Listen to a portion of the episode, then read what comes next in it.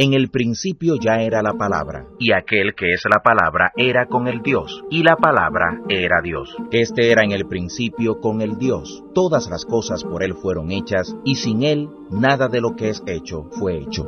En él estaba la vida, y la vida era la luz de los hombres. Aquella palabra era la luz verdadera que alumbra a todo hombre que viene a este mundo. Y aquella palabra fue hecha carne y habitó entre nosotros y vimos su gloria, gloria como del unigénito del Padre, lleno de gracia y de verdad. Cristo vino a restaurar la relación que se rompió en el huerto del Edén. Adán y Eva conocían a Dios cara a cara, Adán y Eva en una relación de armonía y amistad con Dios, pero a causa del pecado nuestros padres son expulsados de la presencia de Dios. Todo pecador no merece entrar a la presencia de Dios. Pero cuando Cristo entra en la escena, Él manifiesta que nos va a llevar de vuelta al Padre, que este mismo amor en que el Padre ha amado al Hijo es el amor que ahora nos va a dar a nosotros y nos quiere dar vida eterna para que conozcamos al Padre. Así es que si le preguntan qué celebramos, a quién celebramos, la respuesta es, bueno, celebramos al Hijo de Dios, encarnado, pero eterno. El Hijo de Dios es eterno. Su gobierno nunca será derrotado. Su imperio nunca tendrá fin. Él fue uno con el Padre antes de la fundación del mundo. Él gobierna en este momento en los cielos nunca, nunca dejará esa silla, porque nadie lo puede quitar de ahí.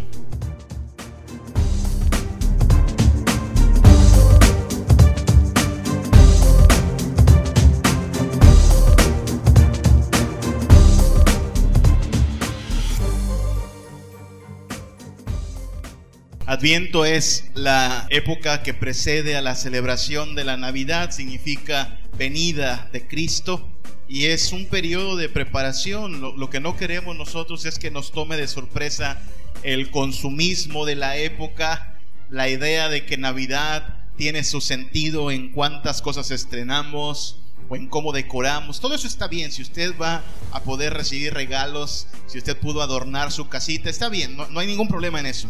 Además que nosotros celebramos algo más que los regalos y algo más que los adornos, si es que Jesucristo vino a morir por su pueblo. Para nosotros esta temporada no significa que Jesús nació un 25 de diciembre, es solo una conmemoración, pero sí es muy útil recordar cuál es el sentido de esta celebración. El credo de los apóstoles dice después de que creemos en Dios Padre Todopoderoso y en Jesucristo su único Hijo también, dice que bajó del cielo.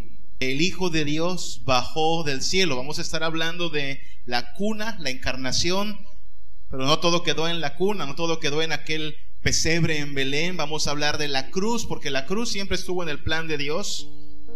Vamos a hablar de la corona con la cual el Hijo de Dios se ha sentado a la diestra del Padre y desde ahí gobierna sobre todas las cosas y estableceremos entonces que por eso Jesús es el único camino al Padre. Si es que vamos a estar hablando de Cristo y de lo que para la cristiandad debería significar este Evangelio. Y es importante, ¿sabe?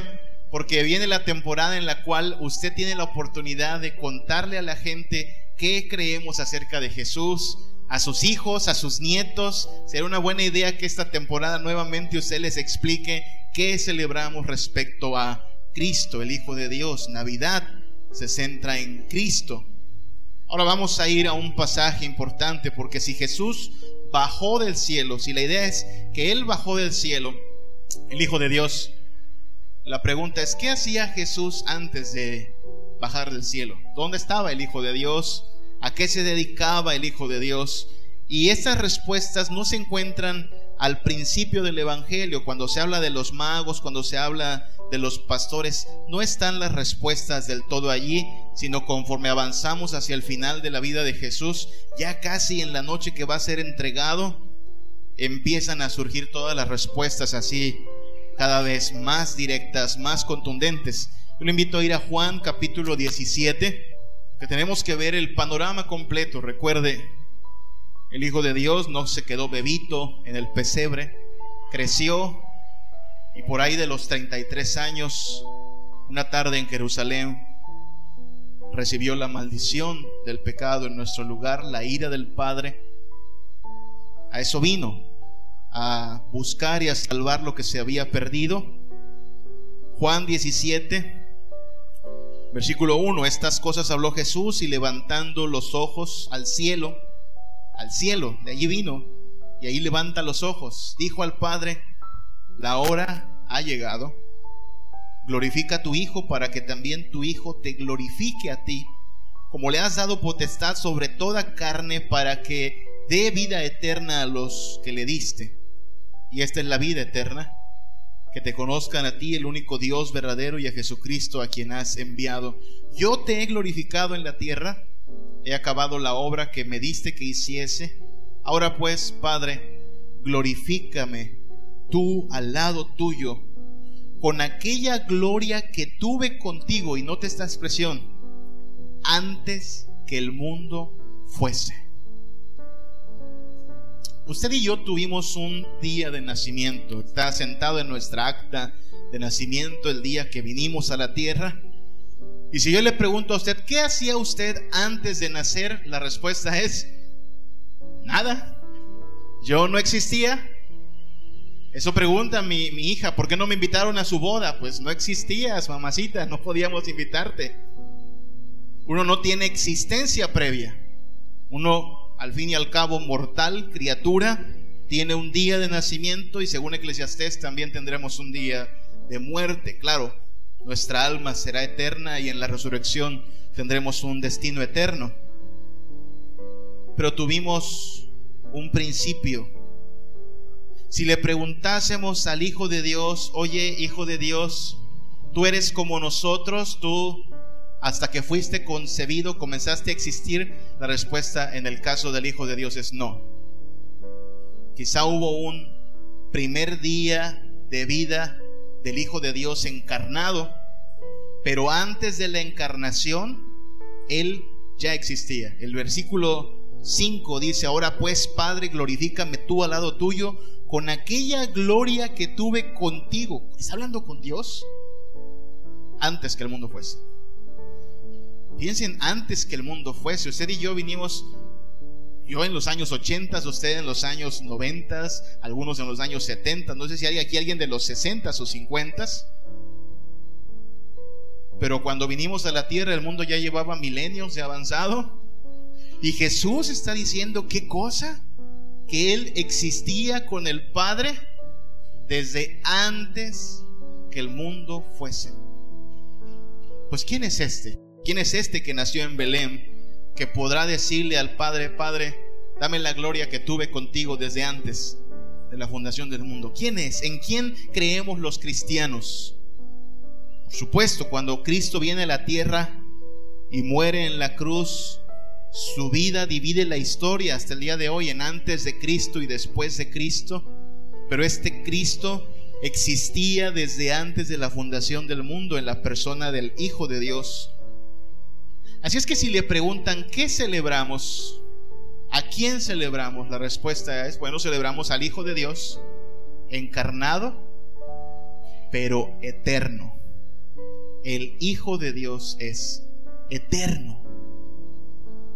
Hermano mío, su mente y mi mente no tiene un, una forma de imaginar la eternidad. Le llamamos eternidad, pero nosotros no, no cabemos en nuestros pensamientos para experimentar la eternidad. Nosotros pensamos en ayer, en mañana, nosotros pensamos en periodos, días, años, no pensamos en la eternidad porque no vivimos en esa dimensión todavía. Pero el Hijo de Dios es eterno, es decir, no tiene principio, no tiene fin. Desde antes que el mundo fuese, Él ya existía.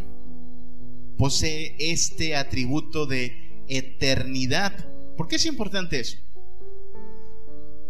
Una de las muchas noticias que le ha dado vuelta al mundo es que nuestros hermanos de Cuba han perdido a su gran líder, de la revolución. Señor Fidel Castro ya no está más entre los vivos.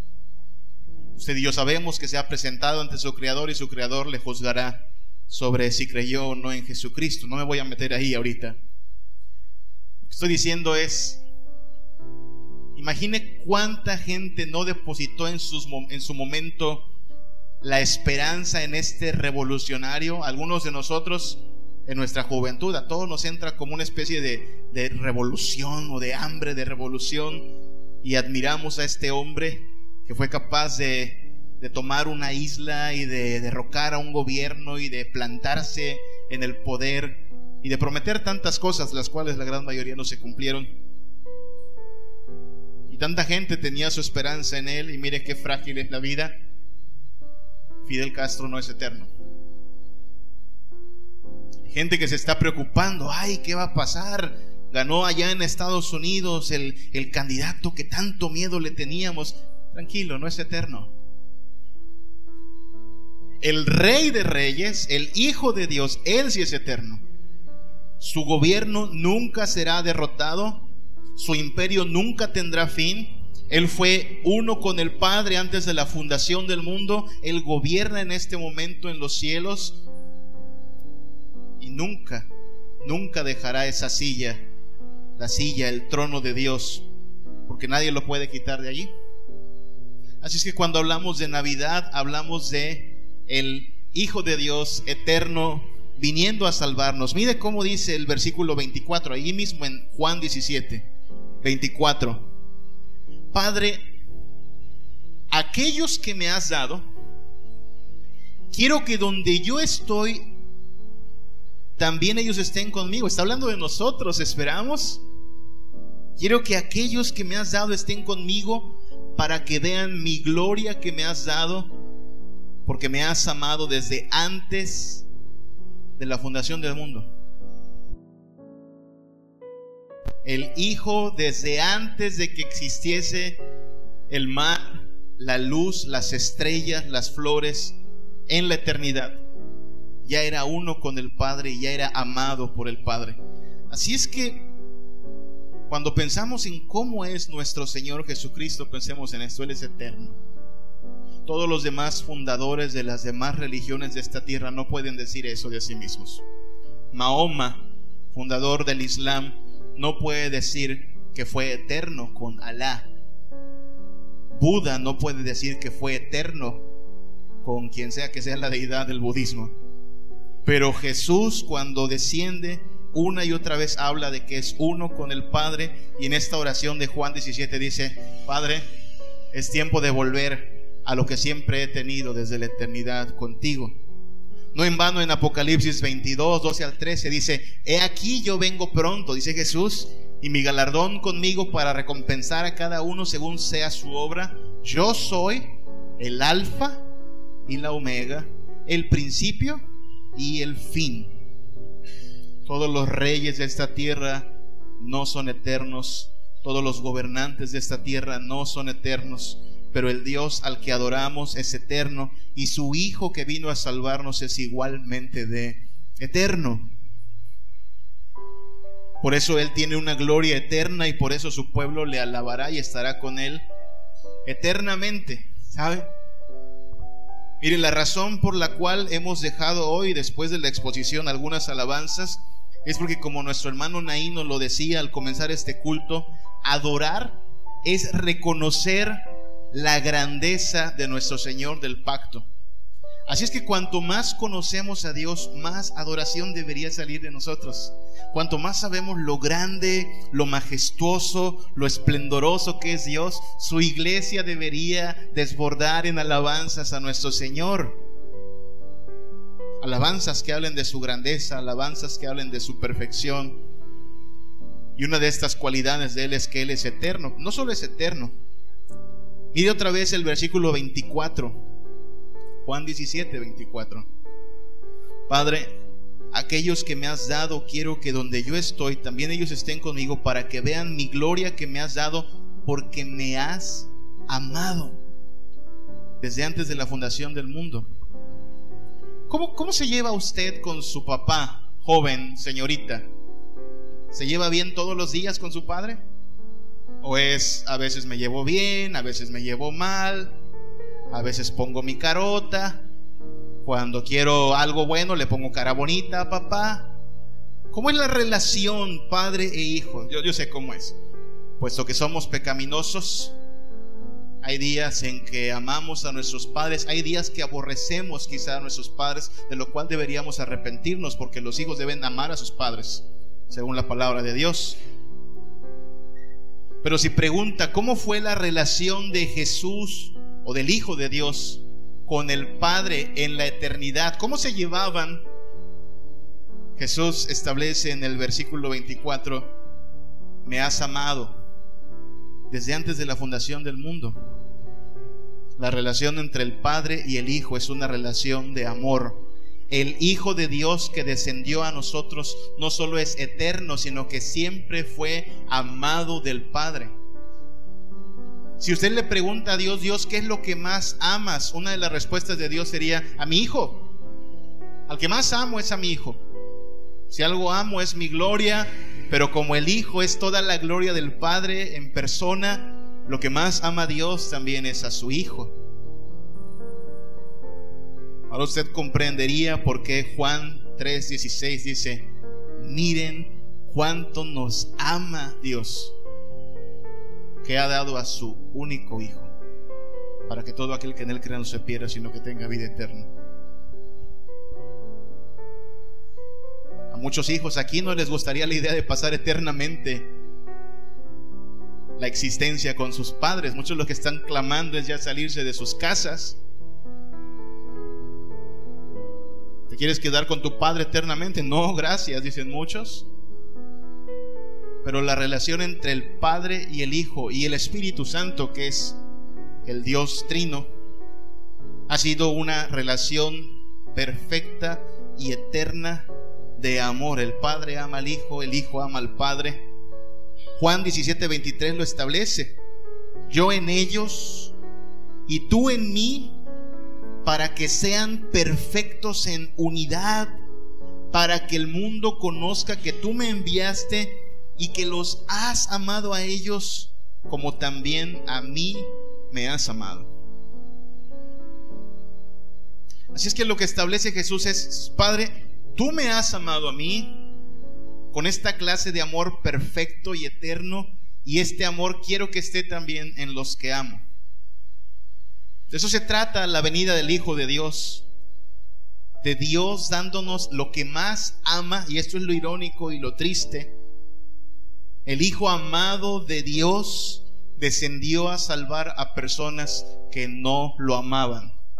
Acabamos de leer hace un momento Juan 1, que dice, a lo suyo vino y los suyos no le recibieron.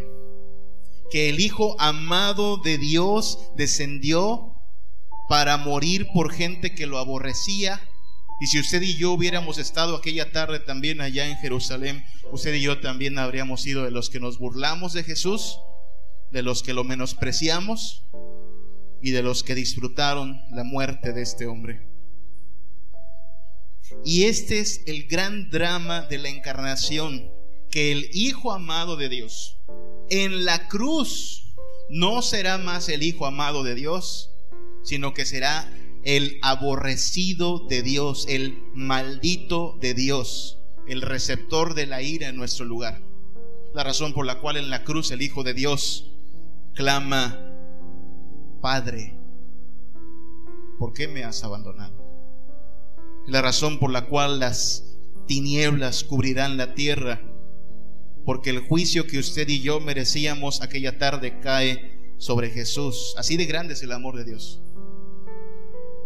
Nuestros hijos piensan quizá en cuestiones de juguetes, que así les demostramos el amor los padres a nuestros hijos, con dulces.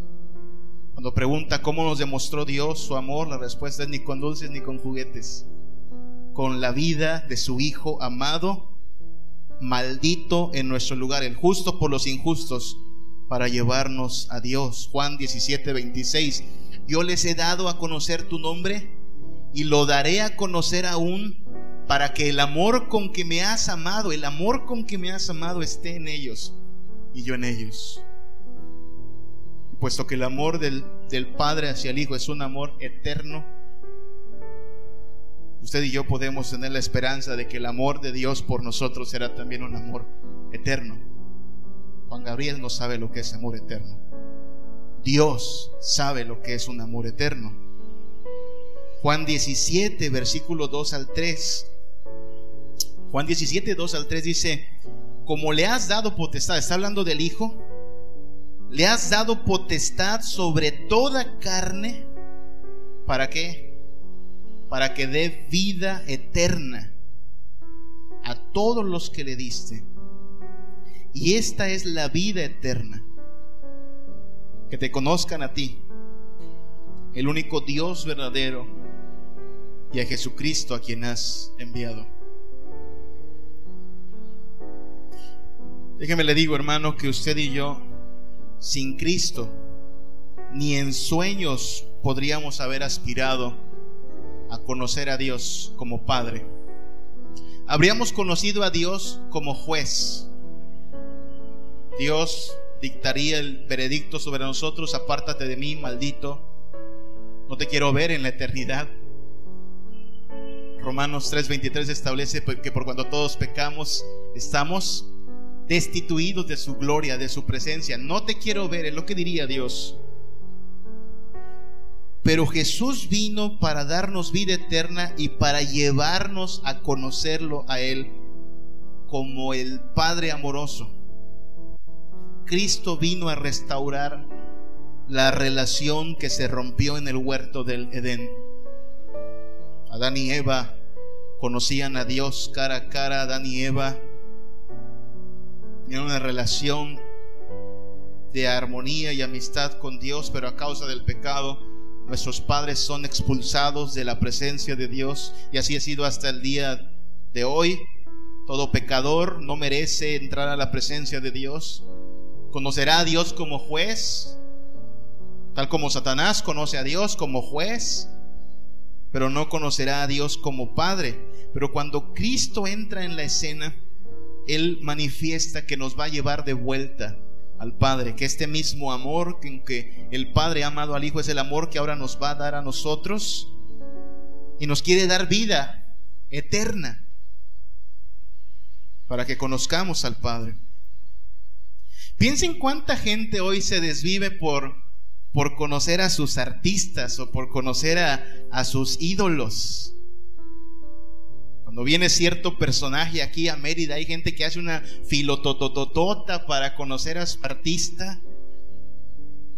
Hay gente que quiere conocer a su estrella de fútbol, cierta especie de idolatría. De nada te servirá conocer a Justin Bieber en persona. De nada te servirá conocer a Ricky Martin o a Ronaldo en persona. No sirve de nada. Su vida tu vida no va a cambiar si los conoces. Pero conocer al Padre como un Dios amoroso, eso cambiará tu vida eternamente. No irás a condenación, sino a vida eterna. Y la única forma en que usted y yo podamos conocer al Padre es si el Hijo de Dios viene y nos lleva al Padre para que le conozcamos. Es redentor entre los muchos títulos que le podemos poner a Jesús, uno de esos títulos es Redentor, es el Hijo de Dios viniendo a rescatar lo que se había perdido. Juan 17, 15. No te ruego que los quites del mundo, sino que los guardes del mal. De eso nos quiere rescatar Jesucristo, del mal no son del mundo como tampoco yo soy del mundo. Santifícalos en tu verdad. Tu palabra es verdad. Así es como funciona la redención de Cristo. No nos saca del mundo, pero nos guarda del mal, nos rescata del mal, nos rescata de la mentira porque ahora somos santificados en la verdad. La palabra de Dios es verdad, dice el versículo 17.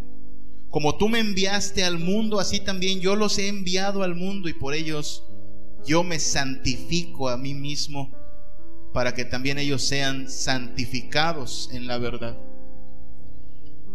Es que Cristo nos está redimiendo. Y la forma en que nos está redimiendo es santificándonos en su palabra, librándonos del mal. La razón por la cual usted puede experimentar que cada vez le gusta más lo que tiene que ver con Dios, con su gracia, con su espíritu, cada vez se siente más extraño en este mundo lleno de placeres temporales. La razón por la cual cosas que antes no le interesaban porque tenían que ver con asuntos espirituales hoy se vuelven esenciales y cosas que antes eran un deleite hoy han perdido su poder porque Dios nos está redimiendo en Cristo. Nos está quitando del error, nos está llevando a la verdad, nos está santificando en su palabra. Navidad trata del Hijo de Dios eterno y amado, viniendo a redimirnos para que seamos nuevas criaturas en santidad y en verdad. Juan 17.1 Estas cosas habló Jesús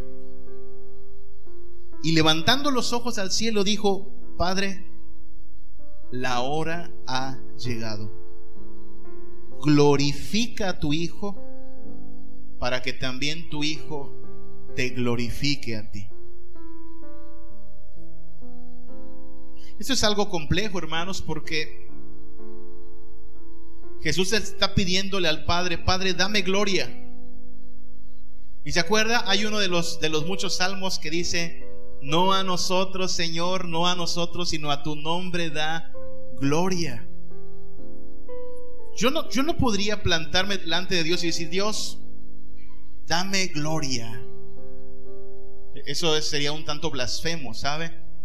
Soy yo quien tiene que traer gloria al Padre. Para eso fuimos creados, para glorificar a Dios y gozar de Él para siempre. Así es que usted y yo no podemos decirle a Dios, Dios, danos gloria, glorifícanos, Ahora hay otra, otra acepción de esa palabra gloria y es ser trasladados de esta dimensión temporal a su presencia, pero esa es otra clase de glorificación. Aquí Jesús está hablando de que quiere que el Padre le dé la gloria que Él tiene como Dios.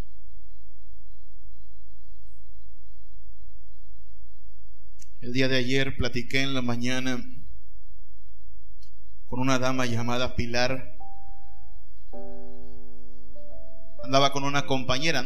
Cuando llegan a mi casa, estas personas que andan repartiendo el atalaya, trato de ser amable con ellos, pero aún, aún siendo amable con ellos, siempre se arma una polémica.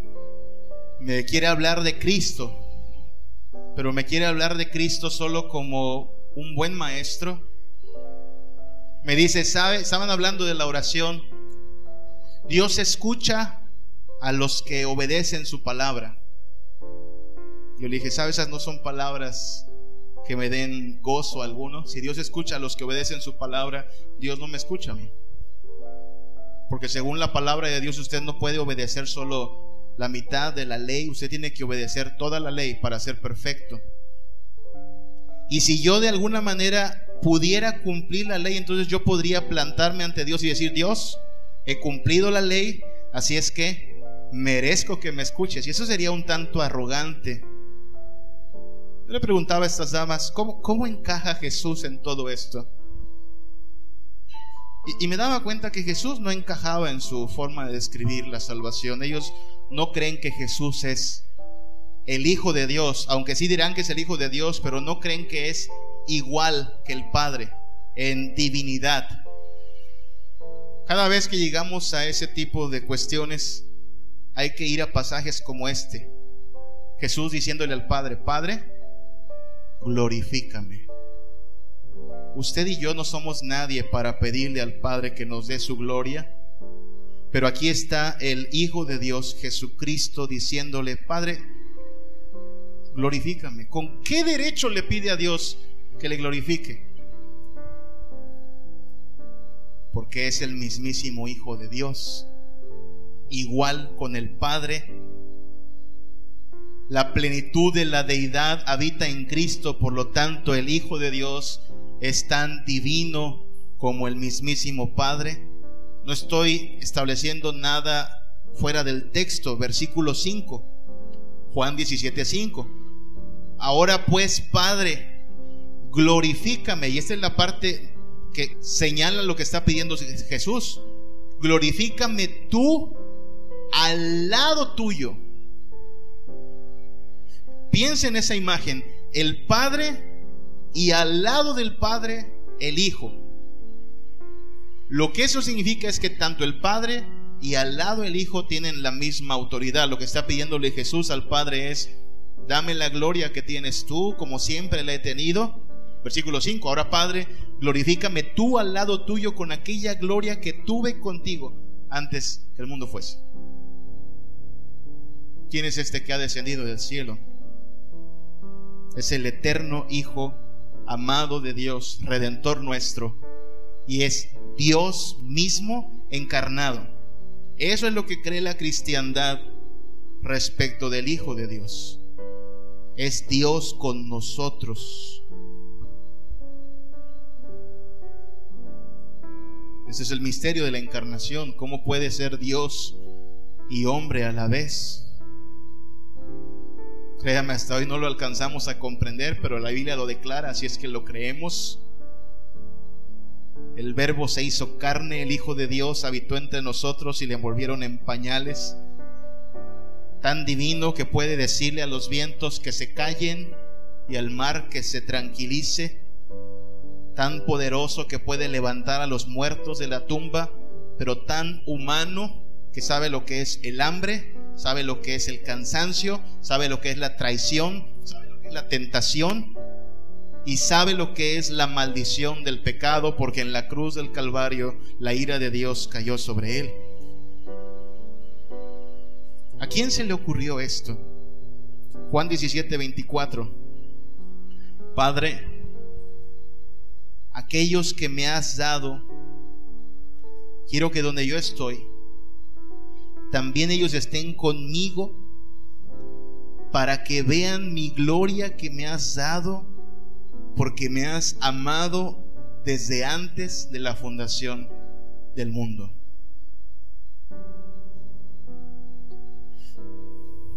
Hay mucha gente que se pregunta, preguntas que debemos hacer con, con bastante humildad, hermanos. Uno no puede preguntar lo que sea a Dios. Dios no está en la obligación de contestar lo que queramos. Hay veces que nos preguntamos, ¿qué hubiera pasado si Adán y Eva no hubieran pecado? Si no le hubieran dado la mordida al fruto prohibido, no habrían sido expulsados del huerto, no habría necesidad de que el Hijo de Dios se encarnara. ¿Qué habría pasado? Mire, todo eso es especulación, pero digamos algo de eso. Habría pasado que usted y yo habríamos conocido a Dios como nuestro Creador hasta ahí. Pero si hubieran preguntado las criaturas, ¿cuánto nos ama nuestro Creador? La respuesta es, pues nos ha de amar mucho, pero no sabemos cuánto nos ama.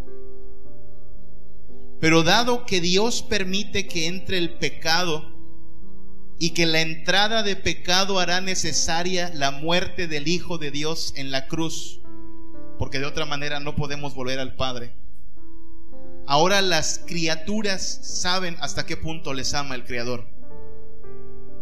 Hasta el punto de dar a su Hijo Jesús amado, eterno, para redimirnos. Así es que usted y yo sabemos algo que Adán y Eva no sabían. ¿Hasta qué punto está dispuesto Dios a comprometerse con su creación que no va a dejar que se pierda, sino que va a enviar a un redentor a buscar y salvar lo que se había perdido. Eso, hermano, es una clase de amor que nadie más nos puede dar más que nuestro Señor Jesucristo. Eso es lo que celebramos. No nada más en Navidad, es lo que celebramos cada día de nuestra vida, que siendo malos y pecadores, Cristo vino a rescatarnos y que quiere llevarnos con el Padre para que veamos su gloria y que le demos gloria ya no solo como creador, sino como el Cordero que se ofreció para morir en nuestro lugar. Nadie más nos pudo haber amado así. Cuando a usted algo le sale de una manera que usted no quería, quizá para usted es fácil decir, pues lo tiro a la basura. Cuando las cosas aparentemente se le salen de control a Dios, Dios no la abandona. Y digo aparentemente, porque a la luz del plan eterno de Dios, la caída misma tenía un propósito. La entrada del pecado tenía el propósito de que se hiciera necesaria la entrada del Redentor. Conocemos cuánto nos ama nuestro Salvador gracias a que Dios permitió esta situación. Él nos va a redimir del pecado. De tal manera amó Dios al mundo que ha dado a su Hijo, su único Hijo, el eterno Hijo amado de Dios, para redimirnos, haciéndole nacer, pero siendo al mismo tiempo Dios, para llevarnos de vuelta al Padre. Grabes esas cuatro palabras. ¿Cómo es Cristo? Cristo siempre es eterno, siempre fue amado de Dios, aunque en la cruz fue aborrecido. Eso pasó porque vino a redimirnos. Y la razón por la cual puede hacer todo esto es porque es el mismísimo Dios encarnado. De eso se trata la Navidad. Y si usted alcanza a comprender la magnitud de esas declaraciones, usted debe saber cuán grande es nuestro Dios y si la adoración es reconocer la grandeza de nuestro Dios, entonces con mayor razón deberíamos unirnos a los miles de coros angelicales que día y noche dicen, Santo, Santo, Santo es el Señor. Y la iglesia debería hacer eco de esa misma canción, diciendo, no solo es Santo, es Redentor y es Dios con nosotros y nos ha amado tanto que no podemos dejar de alabarlo. Grande es tu amor, Señor, grande es la medida de tu misericordia, que siendo santo y nosotros caídos en pecado, ha llegado a ser tan grande tu amor que nos diste a tu eterno y amado Hijo, Padre, para que viniera a rescatarnos, no con oro ni plata, sino a precio de su sangre para llevarnos de vuelta a ti, Padre. Nada en este mundo alcanza a compararse con tan grande amor, Padre. Que, estas realidades marquen nuestra vida de tal manera que en Navidad nos sepamos afortunados, pero cada día de nuestra existencia sepamos cuán grande es tu amor, cuán grande es tu fidelidad y cuán dichoso es aquel que te puede llamar Padre porque Cristo le ha rescatado. Enséñanos, Padre, a darte la gloria que tú mereces, a ofrecernos como, como un sacrificio vivo y agradable delante de ti, Señor, pero a descansar en aquel que en la cruz fue hecho por nosotros sacrificio y que cargó con nuestros pecados. Gracias por enviar a tu Hijo, Padre, por ofrecer a tu Hijo en perdón por nosotros. Gracias por su próximo regreso, ya no en humillación, sino con todo el esplendor de su gloria. Que esa sea la venida en la cual nos alegremos y nos gocemos, Padre. Danos esperanza. En Cristo Jesús te lo pedimos en su nombre. Amén. Mis amados hermanos, que la gracia de nuestro Señor Jesucristo, el amor de Dios el Padre, y la comunión de su Santo Espíritu sea con cada uno de vosotros ahora y siempre. Amén. Tú dejaste tu trono y corona por mí al venir a Belén a nacer. Mas a